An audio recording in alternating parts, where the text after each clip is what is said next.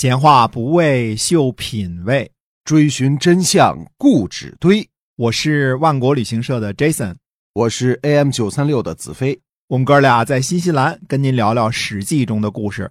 各位亲爱的听友们，大家好，欢迎呢继续收听我们的节目，由新西兰万国旅行社的 Jason 为您讲的《史记》中的故事。那么，万国旅行社呢，是我们新西兰本地的这样的一家良心旅行企业啊，我们是携程网上唯一没有差评的。您可以呢搜索一下我们的公众号，就是新西兰万国旅行社。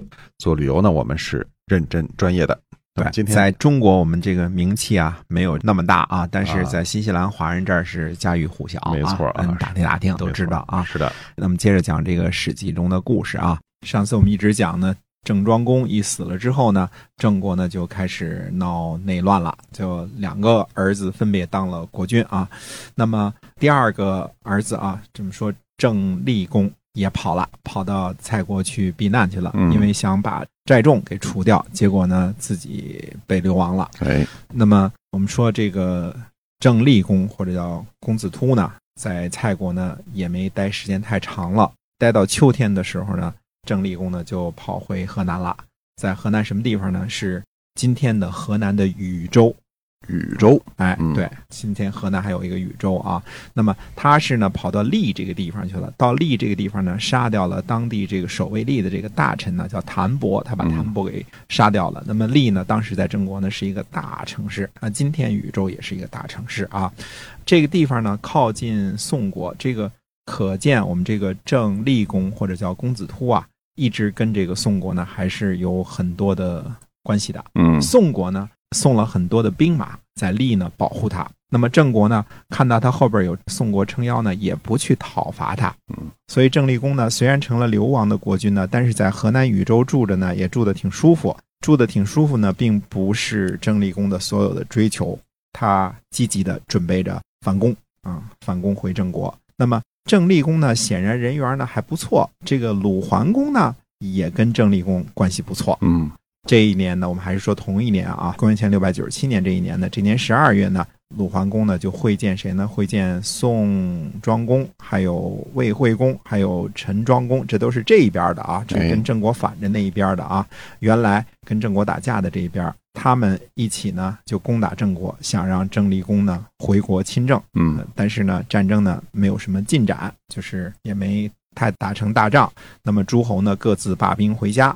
估计郑昭公啊，在那儿肯定想呢，当时要是有一个齐国的公主娶了多好啊！现在哎齐国就能来帮忙了，对齐国都来为难。嗯哎，这个你现在没个外援是吧？转过年呢，又到了第二年的正月的时候呢，鲁桓公呢又去聚着宋庄公啊、蔡桓侯啊、魏惠公啊这些人呢，又在曹国相会，还是为了郑国要把这个郑立公送回去。嗯所以这年四月份的时候呢，鲁桓公呢带着宋庄公、还有陈庄公、还有蔡桓侯呢，又去攻打郑国，也没提结果怎么回事，反正又去打郑国了。哎所以郑昭公的日子呢就不太好过。嗯哎，老挨打，对，又过了一年呢，到了鲁桓公十七年的时候，这已经是公元前六百九十五年了啊。这个时候呢，已经过了七百年了啊。六百九十五年的时候呢，郑昭公呢也不用再应付诸侯的讨伐了，因为他被干掉了，他被自己人干掉了。嗯怎么回事呢？原来郑庄公啊，在郑庄公的时候啊，就准备用谁呢？用这个高渠弥为卿，就是把这个高渠弥提拔他做卿。但是当时的这个郑昭公，也就是公子乎呢，他不同意，所以呢就给劝阻了，而且坚决的给劝阻了。高渠弥呢，在郑国呢做着高官啊，虽然国君老换，他也不换啊。嗯那么他呢怕什么呢？怕哪天这个郑昭公呢再回头再整治他，就是穿小鞋儿。哎，于是呢，他就先下手为强了。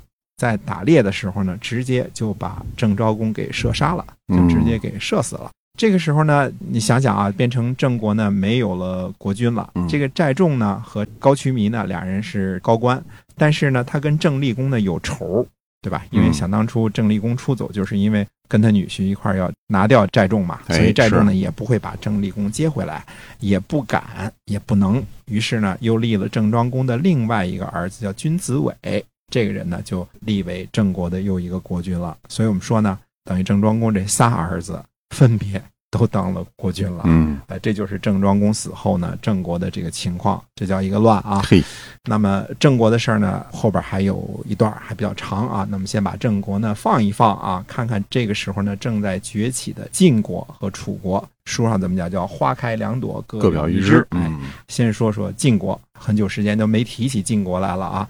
那是因为什么呢？在后来成为泱泱大国的晋国呀，在东周初年呢还是个小国呢。嗯，在山西那儿还没怎么崛起呢。因为什么呢？家里呢在闹内乱。我们再往回追溯啊，就是还是开始到我们春秋和左传开始纪年的时候，我们回到鲁隐公的时候，鲁隐公五年，公元前七百一十八年的时候呢，曲沃，我们说过以前曲沃这一支啊，怎么说呢？这支是个旁支，并不是正宗的国君那一支。